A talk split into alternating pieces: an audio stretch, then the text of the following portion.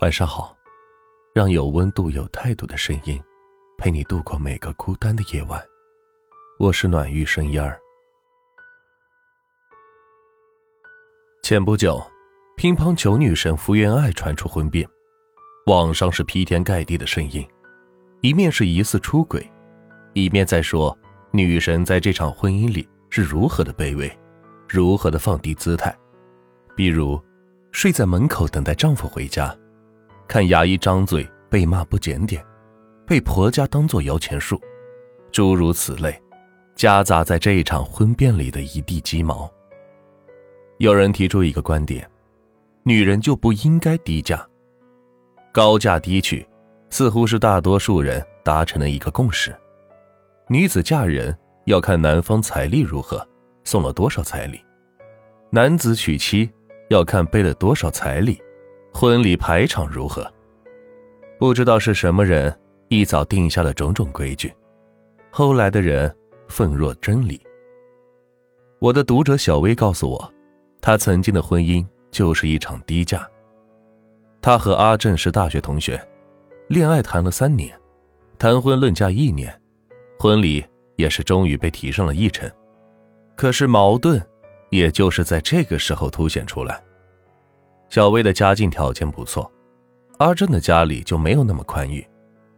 原本说好的十五万彩礼，小薇这边再补十五万陪嫁。等到帖子发出去后，阿正父母却说太多了，实在拿不出来。既然都要成为一家人了，儿女感情又好，那么双方父母坐下来再去商谈。谈好了十万，小薇这边也是十万。阿正回去的第二天。打电话约小薇，一脸的难为情。他说：“家里十万块也拿不出来了，他这些年的积蓄也只有只有五六万。”小薇是想了半天，不忍心男友为难，便说：“那这样吧，你出五万，我出五万，不要告诉爸妈。”女友如此体贴，阿正欣然答应。倘若一切都是这么顺理成章。也就没有我们今天的故事了。婚礼的当天，发生了谁都没有想到的事故。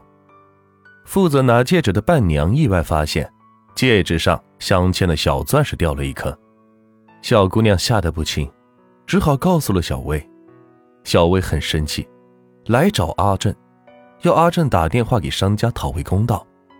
阿正嗫嚅半天，才不得已告诉了小薇，这个钻戒是假的。原来，是阿正的母亲说，一个戒指要一万多，就戴那么几下，多乱花钱呢。反正他连彩礼都是愿意贴，你们自己谈的有感情，也不怕他会跑掉。这些话是小薇在阿正的手机上发现的，他气的是浑身发抖。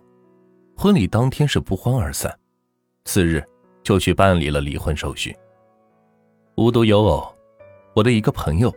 结婚的时候，未婚夫家也是彩礼都拿不出来，他们家一分钱都没有要，公婆是感激涕零，主动承诺婚后定不会委屈女方。男方家把所有的钱都拿出来了，办了一场十分盛大的婚姻，男方母亲更是将自己仅有的首饰都送给了儿媳。婚后，夫妻感情和睦，公婆明事理。小家是越过越红火。其实，高价低娶，看的并非是眼前的表面功夫，他注重的是一个态度。你可以为了爱情不顾一切，也要看看对方是用什么态度对待你的付出。你给了十分，他尽其所有的回报你，这就是等价。你像飞蛾扑火一样奔过去。对方却在想办法一再试探你的底线，这种不尊重、不知足，才是爱情婚姻悲剧的潜在风险。